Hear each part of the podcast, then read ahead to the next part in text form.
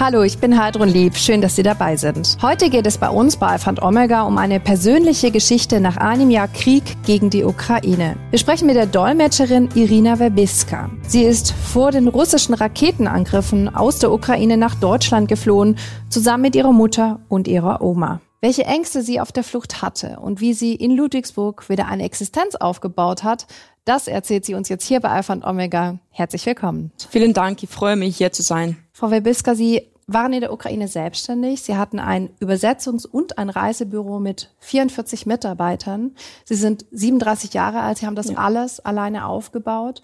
Wie würden Sie denn Ihr Leben in der Ukraine beschreiben vor dem Krieg? Ich war sehr glücklich. Ich hatte alles und dann äh, habe ich äh, alles verloren. Ich war der glücklichste Mensch eigentlich. Ihre große Leidenschaft war ja auch das Tauchen. Wo waren Sie da überall unterwegs? Ähm, ich habe 60 Länder besucht. Ich war eigentlich überall.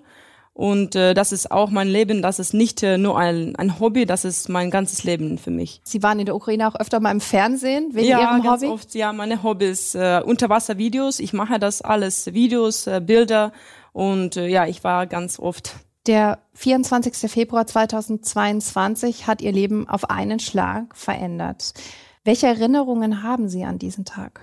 Äh, das war schrecklich. Ähm, am 24. Februar habe ich das erste Mal in meinem Leben die Sirenen gehört und dann, äh, also das werde ich nie vergessen. Ich bin ganz schnell in den Luftschutzbunker geflüchtet und dort habe ich ganz viele Leute gesehen äh, und die Augen voll vom Schrecken, äh, Unsicherheit und äh, ja, äh, Tag 24. Februar werde nicht vergessen, nicht vergessen. Hm. Sie waren ja mit Ihrem Hund dann im Luftschutzbunker? Ja, mit dem Hund. Das war eine Katastrophe.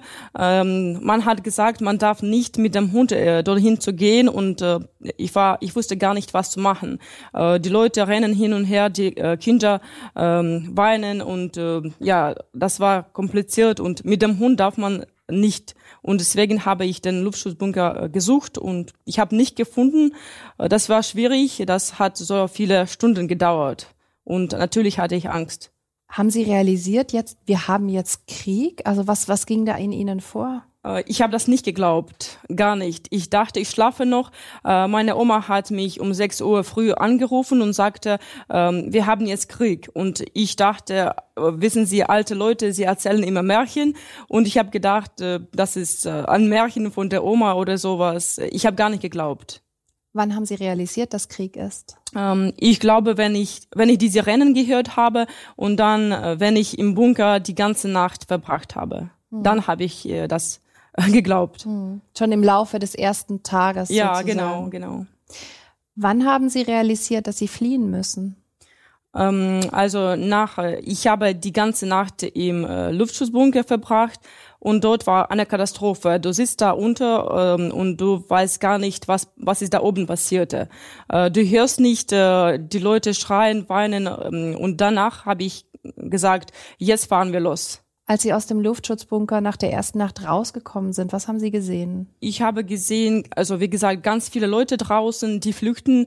Äh, Leute verlassen ihre Wohnungen, Häuser und äh, sie rennen hin und her. Das habe ich alles gesehen und ich habe gedacht, ja, jetzt fahre ich los und ganz schnell und gleich. Ihre kompletten Bürogebäude wurden auch zerstört als Sie davon erfahren haben, was für Gedanken, welche Gefühle hatten Sie? Ähm, ja, meine Freundin hat, äh, ich habe äh, am Anfang nicht gewusst und dann hat die Freundin angerufen und sagte, dein Büro ist zerstört. Das konnte ich auch nicht glauben. Ich investierte alles, was ich hatte und äh, habe Bürogebäude gekauft und dann für einen Tag, das ist plötzlich und du hast nichts und du bist nie, niemand. Das war für mich wirklich schwierig und äh, eine Katastrophe. Wie hat Ihre Mutter reagiert? Für die Mutter, das war sehr schwierig natürlich. Äh, die hatte Angst. Äh, ich habe gesagt, wir müssen jetzt äh, äh, flüchten. Und sie wollte das nicht. Sie hatte Angst, dass unterwegs etwas passieren wird. Die Oma hatte auch Angst, aber ich bin Chef in der Familie und äh, ich habe gesagt, wir müssen jetzt. Mhm. Für die Oma und Mutter, das war sehr, sehr schwierig. Sie sind erst in Landsitz der Oma geflüchtet, ja. 100 Kilometer ungefähr mhm. von Kiew entfernt. Wie war denn die Reise dorthin? Die Reise war ganz normal. Ähm, ich hatte keine Angst. Ich dachte, dort habe ich unsere Sicherheit. Dort äh, in der Stadt, das ist äh, gefährlich, aber auf dem Dorf nicht. Aber das war ein Fehler. Äh, Dorf befindet sich etwa 100 Kilometer von Kiew und ähm, in der Nacht konnte ich ähm, die Explosionen hören von Kiew ähm, und natürlich, das war, wir hatten Angst, das war für uns äh, schrecklich. Und äh, wir haben auch Flugzeuge gesehen. Ich wusste gar nicht äh, russische oder ukrainische und das war schwierig. Und auf dem Dorf, das äh, Leben ist nicht leicht. Äh, wir haben kein äh, Wasser. Äh, Wasser ist ähm, Brunnen nur. Und das war natürlich nicht gut fürs Leben. Das war ein komplett anderes Leben, das Sie auf einen Schlag hatten. Ja, wir waren dort eine Woche auf dem Dorf. Ich habe gesagt, wir müssen jetzt weiterfahren. Aber die Oma und Mutter, sie hatten Angst. Sie sagten, das ist zu gefährlich jetzt. Und das war gefährlich. Und ich konnte dann nicht mehr lange warten. Äh, wie gesagt, ich bin ein Chef in der Familie. Jetzt nochmal sage ich, wir fahren los. Hm. Sie haben es entschieden. Ja, jetzt ich habe. Weiter. Sie haben als Ziel die Republik Moldau rausgesucht. Warum? Äh, Moldawien befindet sich nicht so weit äh, von der Ukraine und ich dachte, der Krieg endet in zwei Tage, ein paar Monaten und dann werde ich ganz schnell nach Hause fahren. Und deswegen habe ich gedacht, Moldawien, das ist gut und das ist so das war 700 Kilometer entfernt. Auch nicht weit und das war sicher auch. Hm. Sie waren 24 Stunden unterwegs. Ja, genau. Das Im Auto? 700 Kilometer, aber für uns, äh, das war zwei Tage. Ganz viele Leute, ganz viele Autos unterwegs. Wie war denn diese Fahrt? Wie kann man sich das vorstellen? Wie, welche Gespräche hatten Sie mit Ihrer Mutter und Ihrer Oma? Das war sehr gefährlich unterwegs. Äh, wir sind äh, hinter der Kolonne von Panzern gefahren. Und diese Kolonne konnten wir nicht ähm, überholen. Äh, ich glaube, das war ein Kilometer von Panzern oder so. Und äh, wir hatten Angst, die Russen konnten über diese Kolonne wissen. Und dann hatten wir Angst äh, vor den Raketen. Und wie gesagt, das war äh, vom Dorf 700 Kilometer entfernt, aber so 24 Stunden oder sogar mehr waren wir unterwegs. Und ähm, die ganze Zeit hat die Oma geweint, die Mutter auch geweint. Ähm, ich konnte nicht äh, weinen. Ähm, ich wollte nicht zeigen, dass ich auch Angst habe. Und deswegen, ich wusste, ich muss stark sein. Und äh, Hund, Katzen, Mutter, Oma, äh, Auto war voll und natürlich, wir, haben, wir alle hatten Angst. Und diese Reise war für uns gefährlich. Sagen Sie gerade, Sie mussten die Starke sein in der Familie. Aber wie ging es Ihnen denn wirklich so im Innern? Ja, für, ich war tot. Äh, ich meine, äh, ich wusste, ich muss nicht weinen, ich muss ähm, meine Angst also nicht zeigen. Äh, und das war für mich schwierig, weil die Mutter und Oma, sie durften nicht sehen, dass ich auch Angst habe. Und deswegen hab, hatte ich hunderte Gedanken in meinem Kopf. Aber das ist gut, sie haben nicht gemerkt, dass ich auch Angst hatte. Sie haben gerade gesagt, Sie haben auch zwei Katzen und einen Hund mit dabei gehabt. Wie ging es denn den Tieren auf der Fahrt und Ihnen ähm, damit? Also mein Hund ist gewöhnt, er reist gerne, ähm, die Katzen aber gar nicht. Und das war äh, bisschen schwierig mit zwei Katzen unterwegs. Ja, und auch lustig manchmal. Wie sind Sie in Moldawien empfangen worden? In Moldawien haben wir eine Unterkunft bekommen von Freiwilligen ähm, und das war kostenlos natürlich. Aber das Leben in Moldawien ist auch nicht leicht. Ich wollte dort eine Arbeit finden, aber dort gibt's ganz viele äh, freundliche, gute Leute, aber keine Arbeit leider. Sie haben dann zwei Monate oder ausgeharrt und dann die Entscheidung getroffen, nach Deutschland zu fliehen. Warum gerade Deutschland? Ähm, ja, zwei Monate genau. Und äh, diese Stadt war ungefähr 50 Kilometer. Die Grenze war 50 Kilometer von der Ukraine. Und ähm, ich konnte Ukraine sogar sehen. Äh, das war ein Fluss. Eine Seite Moldawien, andere die Ukraine. Und dann habe ich gewartet und gewartet, aber Krieg, der Krieg war nicht zu Ende. Und dann habe ich gedacht, gedacht, wir fahren weiter. Und warum Deutschland? Hm, ich spreche Deutsch. Ich brauche Arbeit. Und natürlich, mhm. ich war sicher, ich werde dort eine Arbeit finden. Und dann habe ich gesagt, jetzt fahren wir weiter. Die Oma und die Mutter haben wieder geweint. Ich habe nochmal gesagt, alles ist gut, äh, das ist nichts Schlimmes. Sie haben mir nicht geglaubt, aber wie gesagt, wir müssen fahren und ja, jetzt bin ich hier. Wovor hatten Ihre Mutter und Ihre Oma Angst? Sie hatten Angst vor dem Krieg und dass äh, unterwegs wird etwas passieren und sie haben gesagt, der Krieg endet so morgen, übermorgen, eine Woche, warum müssen wir weiterfahren? Sie haben auch nicht geglaubt, dass der Krieg wird so viele Monate dauern. Und sie hatten ständig Angst. Haben Sie irgendwann realisiert, dass der Krieg länger dauern wird? Am Anfang habe ich nicht geglaubt. Mhm. Ich habe gedacht, ja, vielleicht einen Monat. Ich habe allen gesagt, nach Deutschland fahre ich für zwei Monate. Ich war mhm. sicher eigentlich. Ich werde hier das bisschen Geld verdienen und dann in zwei Monaten zurück ganz schnell. Ich habe allen gesagt, äh, allen Freunden, zwei Monate und ich komme zurück. Und ich war sicher, dass es nur zwei Monate, ich habe allen gesagt. Aber nur jetzt äh, weiß ich, das wird sogar viele Jahre dauern. Die Fahrt nach Deutschland wiederum hat wieder drei Tage gedauert. Und, äh, wie, wie kann man sich das vorstellen? Also drei Tage im Auto zu verbringen, auf der Flucht vor dem Krieg. Sie haben wieder die Mutter, die Oma im Auto, Katzen, Hund, ja. Gepäck. Wie war ja, diese Fahrt? Sehr kompliziert. Äh, das war drei Tage. Äh, die Oma kann nicht so lange sitzen. Sie ist 82 und sie mhm. hat Probleme mit Beinen. Und deswegen, ähm, ich musste drei Tage fahren. Und manchmal haben wir auch im Auto übernachtet. Das war natürlich kompliziert mit allen Tieren. Ähm, und von Sachen hatten wir, ich hatte persönlich eine kleine Tüte ähm, von Sachen und sonst mhm. nichts.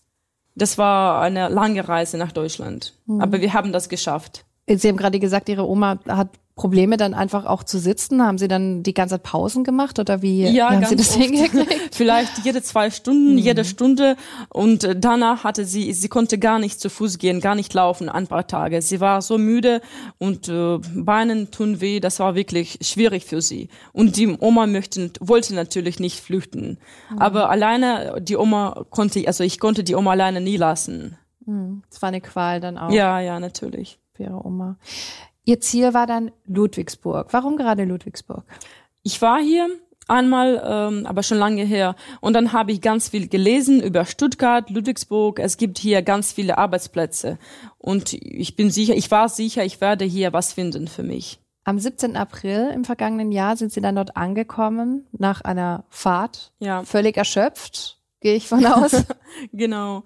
Das war spät in der Nacht und ich wusste gar nicht, wohin zu gehen. Und dann, wir waren bei Polizeien und dort haben wir eine Unterkunft bekommen. Die Polizei war sehr nett und hilfsbereit. Sie haben alles erzählt und sie haben gesagt, wir müssen dann am Montag ins Rathaus gehen und wir waren schockiert, ähm, wie hilfbereit, hilfsbereit und freundlich sie sind. Mhm. Wir hatten also ganz, äh, ganz äh, viel Hilfe bekommen da. Mhm. Sie waren überrascht darüber? Ja, sehr überrascht. Überrascht und meine Oma war sogar schockiert. Sie konnte es nicht glauben. Äh, die Leute helfen so gern und sie konnte das gar nicht glauben, dass sowas gibt. Warum nicht? Ähm, ich weiß nicht warum, weil äh, für ältere, für alte Leute, das ist schwierig äh, zu verstehen. Ähm, du hast ein Problem und jemand möchte helfen, ohne Geld einfach so helfen. Und für sie, das war natürlich schwierig und sie hat äh, immer gesagt, sie kann das nicht glauben, dass Deutschland, das äh, uns im Zweiten Weltkrieg angegriffen hat, äh, wird uns verteidigen und das ist Deutsch Deutschland ist wie unsere Mutter jetzt. Das ist eine völlig andere Erfahrung jetzt. Ja. Und sie. ihre Mutter, wie hat sie das erlebt? Äh, für mein, also meine Mutter hat auch, sie hat sich gefreut und sie konnte auch nicht glauben, so viele, so viele Hilfe hatten wir noch nie im Leben eigentlich. Jetzt muss man ja sagen, Sie sind quasi kein typischer Flüchtling aus der Ukraine, allein schon, weil Sie Deutsch sprechen, was natürlich ja. ein riesen, riesengroßer Vorteil ist. Und Sie haben es wirklich geschafft, sieben Tage nach Ihrer Ankunft einen Job ja. zu bekommen. Ja, genau. Wie haben Sie das hingekriegt? Ich war einfach sehr fleißig. Ich war überall engagiert.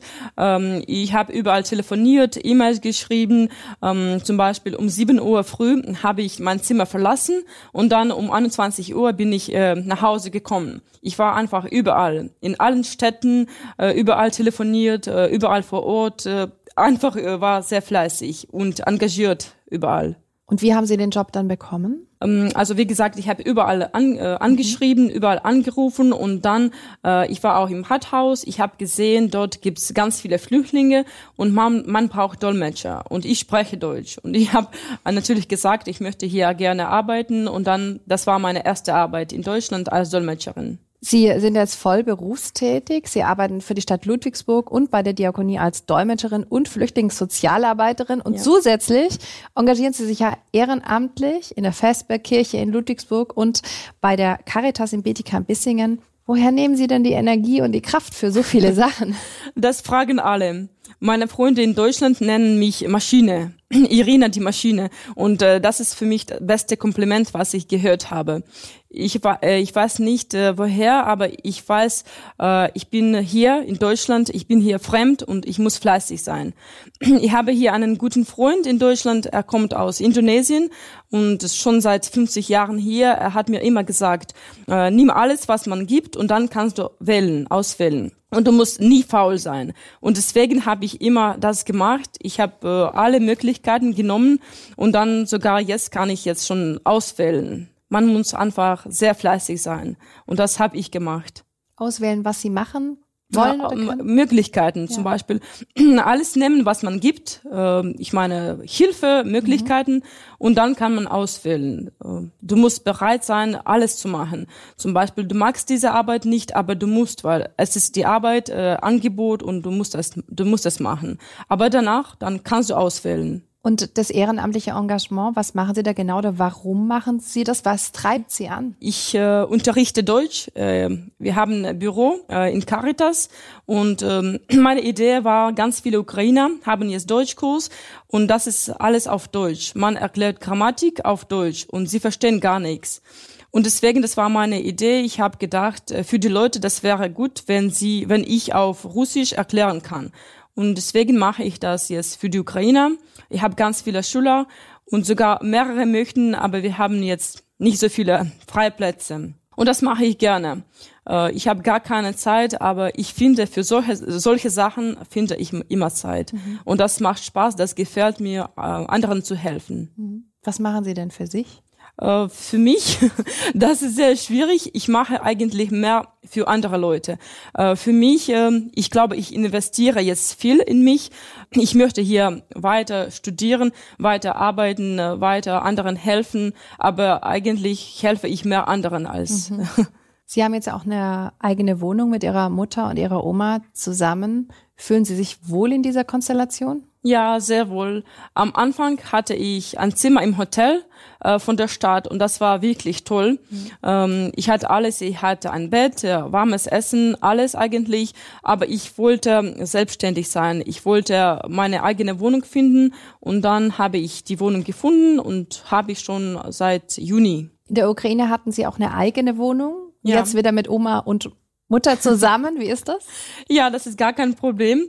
Ähm, ich bin nie zu Hause eigentlich. Ich komme um, um 21 Uhr nach Hause und dann gleich schlafen. Ich habe keine, also Papa zu reden oder was zu machen. Ich schlafe eigentlich und wir haben gar keine Probleme. Ich höre sehr viel Energie und auch sehr viel Arbeit raus, aber irgendein Hobby, irgendwas so ein bisschen, was Sie für sich tun? Gibt es da irgendwas? Um, ähm, ja, mein Hund. Wir gehen gerne in den Wald spazieren und das gefällt mir. Oder wir fahren mit dem Hund Fahrrad. Mhm. Das mache ich gerne hier in Deutschland. Wenn Sie Ihr Leben jetzt hier in Deutschland mit dem in der Ukraine vergleichen, was fällt Ihnen als erstes ein? Meine beste Freundin. Äh, sie ist jetzt in der Ukraine und äh, ich vermisse sie total. Aber jetzt habe ich mein äh, neues Leben in Deutschland wieder aufgebaut und ich kann sagen, ich bin hier glücklich. Am Anfang, ich habe gedacht, ähm, ich wollte hier nicht so lange bleiben, mhm. Äh, aber jetzt äh, kann ich sicher sagen, ich bin glücklich hier in Deutschland. Mhm. Ich habe schon, ich glaube, ich habe schon alles. Gibt es noch irgendwas, was Ihnen fehlt, was Sie in der Ukraine hatten? Ähm, ja, mein Büro vielleicht, mhm. äh, meine Freunde, das alles. Mhm. Äh, Wälder in, in der Ukraine, äh, mhm. unsere Kultur, Traditionen, das alles natürlich. Und wie geht's Ihrer Oma und Ihrer Mutter jetzt in Deutschland? Sie wollten ja gar nicht herkommen. Ja, sie wollten nicht am Anfang, aber jetzt äh, freut sie sich. Die Oma aber, sie möchte jeden Tag äh, nach Hause fahren. Mhm. Sie hat dort äh, Gemüsegarten und äh, für alte Leute, ukrainische alte Leute, das ist sehr wichtig, dort zu arbeiten. Und jetzt sitzt sie die ganze Zeit äh, zu Hause und vermisst und sie guckt Fernsehen, Nachrichten und äh, Sie denkt und überlegt, wann wird sie nach Hause fahren. Sie, sie vermisst ihre Heimat. Jetzt sind Sie ja hier sicher in Deutschland. Sie haben gerade gesagt, Sie sind glücklich, Sie haben wieder einen Job und so weiter. Aber trotz allem herrscht ja der Krieg in der Ukraine weiterhin. Sie haben ja gerade gesagt, auch mhm. Ihre Oma verfolgt natürlich die Nachrichten, Sie bestimmt genauso. Wie geht's Ihnen damit, dass es Ihnen jetzt gut geht und dort ist immer noch der Krieg? Wie gehen Sie damit um? Also ehrlich gesagt, ich versuche keine Nachrichten zu lesen. Mhm. Ähm, ich bin sehr glücklich, aber wenn ich die Nachrichten lese, dann bin ich gar nicht glücklich. Und ähm, ich versuche einfach darüber nicht zu denken. Ich versuche äh, den Leuten zu helfen und ich bin sicher, wir werden gewinnen und alles wird gut. Wie gesagt, ich versuche äh, positiv denken und einfach ja keine negative Emotionen zu haben. Mhm. Aber ihre Oma schaut die Nachrichten an. Ja, jeden Tag. Und sie erzählt mir, und ich, ich möchte das natürlich nie hören, äh, die Oma jeden Tag äh, sagt sie, ich möchte nach Hause fahren. Jeden Tag. Für alte Leute, das ist ganz, ganz kompliziert. Was macht es mit Ihnen, wenn Ihre Oma jeden Tag sagt, ich will nach Hause? Ähm, ich höre das nicht. Ich sage, ja, wir fahren nach Hause, aber nicht jetzt. Jetzt können wir nicht. Jetzt äh, dürfen wir nicht. Das ist zu gefährlich. Viele aus der Ukraine, die hierher geflüchtet sind, schaffen das nicht so schnell, hier Fuß zu fassen mit einem mhm. Job und allem. Liegt das nur an der Sprache oder auch an was anderem? Wie sehen Sie das? Ähm, ich denke, das Wichtigste ist natürlich die Sprache. Ohne Sprache mhm. geht es nicht. Äh, manche sagen, Englisch reicht, aber das, das stimmt gar nicht. Ähm, ich glaube, das erste Sprache, aber dann vielleicht, ähm, nicht viele Leute sind fleißig. Sie haben mal eine E-Mail geschrieben, ich brauche eine Arbeit und dann sitzen Sie und warten. Und das ist nicht gut. Du musst, äh, du bist hier fremd, du musst äh, mehr machen als die andere, mehr als die Deutsche. Du musst dich bemühen, du musst sich ähm, einfach was, also du musst mhm. Beschäftigung haben, du musst was machen dafür. Nicht faul sein, das ist das Wichtigste. Jetzt ist es ja ein Riesenglück, dass Sie Deutsch sprechen. Mhm. Äh, das haben Sie ja damals nicht studiert mit dem Wissen, was kommen wird. Warum haben Sie sich denn dafür entschieden, auch Deutsch zu studieren? Ähm, das ist mein Beruf, Englisch, Deutsch und Französisch. Ich bin Dolmetscherin von Beruf. Deutsch war meine zweite Sprache und Englisch ist meine erste Sprache. Und ich freue mich, ich habe die Uni absolviert und jetzt kann ich äh, eine gute Arbeit haben. Und warum haben Sie sich dafür entschieden, Dolmetscherin zu werden, gerade auch mit ähm, Deutsch? Also mein ganzes Leben wollte ich Dolmetscherin sein. Ich weiß nicht warum. Ich war sieben Jahre alt und dann habe ich meinen Eltern gesagt, ich werde als Dolmetscherin arbeiten. Mhm. Und dann habe ich gesagt, Mathematik und andere Sachen brauche ich gar nicht. Ich werde nur die Sprachen lernen. Und die Eltern sagen, ja gut, warum nicht? Und sie haben alles gemacht, was ich wollte. Äh, ich meine, äh, Nachhilfe, Bücher, sowas also ich wollte eigentlich mein ganzes Leben als Dolmetscherin zu arbeiten. Mhm. Das war mein Traum. Und warum haben Sie sich gerade für diese Sprachen entschieden? Ich denke, die meisten Leute sprechen Englisch, Deutsch, Spanisch und diese Sprachen sind einfach toll. Deutsche Sprache gefällt mir. Man sagt ja immer deutsche Sprache, schwere Sprache. ähm, ja, aber ich denke, Russisch oder Ukrainisch ist äh, schwerer, sind schwerere Sprachen. Welchen Tipp geben Sie denn Ihren Landsleuten, die hier sind? Ich sage den Leuten jeden Tag Sprache lernen, mhm. das Wichtigste und nie faul sein. Mhm. Sie müssen überall auch engagiert sein, überall schreiben, anrufen, überall vor Ort sein und das Wichtigste für mich nicht faul. Mhm. Ich habe gemerkt, ganz viele sitzen einfach und machen nichts und das ist nicht gut. Sie haben vorhin schon die deutsche Hilfsbereitschaft gelobt. Was ist dann alles gut? Also was wird denn alles für die Ukrainerinnen und Ukrainer angeboten? Ich denke, Deutschland macht sogar mehr als Deutschland musste. Mhm. Ich habe ganz viele Freunde überall in der Welt, Amerika, Europa und sie erzählen viel. Und ähm, ich bin 100% sicher, Deutschland macht sogar mehr als andere. Mhm. Äh, zum Beispiel, ich bin mit nichts gekommen, ich hatte 0 Euro in der Tasche, ich hatte eine kleine Tüte von Sachen und ähm, ich habe Unterkunft bekommen mit ähm, Ernährung schon. Und dann kann man einen Antrag stellen und Leistungen bekommen, aber die Bearbeitung dauert natürlich. Ich meine Bearbeitung von, Le von äh, Anträgen. Und die Leute denken, sie werden dann ohne Geld sitzen, aber das ist nicht so. Äh, man kann äh, zum Beispiel Lebensmittelgutscheine bekommen von Diakonie oder Caritas. Man kann dann einkaufen oder Hygienmittel, ähm, äh, Gutscheine auch äh, für Kinder auch ganz mhm. viele Sachen, äh, Tiertafel, ganz mhm. viele Leute kommen äh, mit Tieren und Trockenfutter kostet natürlich Geld. Mhm. Und Le Leute haben kein Geld. Und Tiertafel bringt Trockenfutter einmal äh, im Monat. Und dann natürlich äh, von der Stadt, es gibt ganz viele Sprachcafés und äh, tolle Sachen, Lebensmittel, äh, ganz viele Gutscheine. Es gibt ganz, ganz viele Dinge. Also alle schon, fast alle habe ich schon vergessen. Es gibt Hunderte. Und äh, ich habe jetzt sie nicht alle im Kopf. Aber ich sage immer, Deutschland macht mehr als andere. Ich bin 100 Prozent sicher. Äh, wie gesagt, ich habe 16 Länder besucht. Ich habe ganz viele Kontakte und ich sehe die Situation. Ja. Die deutsche, deutsche Leute sind hilfsbereit. Ja. Was wünschen Sie sich dann für Ihre Zukunft? Ich möchte, dass der Krieg zu Ende ist und äh, über andere Dinge kann ich gar nicht denken. Mhm. Und äh, für mich selber, ich möchte mich hier in Deutschland äh, selbstständig machen. Aber nicht jetzt natürlich, das dauert. Ich ja. brauche Zeit dafür. Ich wünsche Ihnen von Herzen alles Gute. Vielen Dank, dass Sie Ihre Geschichte mit uns geteilt haben. Flucht aus der Ukraine. Ich kam mit nichts. Das war unser Thema bei Alpha und Omega. Danke auch an Sie fürs Zuschauen. Übrigens, Alpha und Omega, der Podcast, ist ein gemeinsames Format der katholischen Bistümer Rottenburg, Stuttgart und Freiburg sowie des evangelischen Medienhauses Stuttgart. Zu sehen sind die Sendungen auf den privaten Fernsehsendern in Baden-Württemberg, auf Bibel TV und auf YouTube. Weitere Infos finden Sie unter kirchenfernsehen.de und kip-tv.de. Wenn Sie Fragen, Wünsche oder Feedback haben, schreiben Sie uns gerne an info@kirchenfernsehen.de.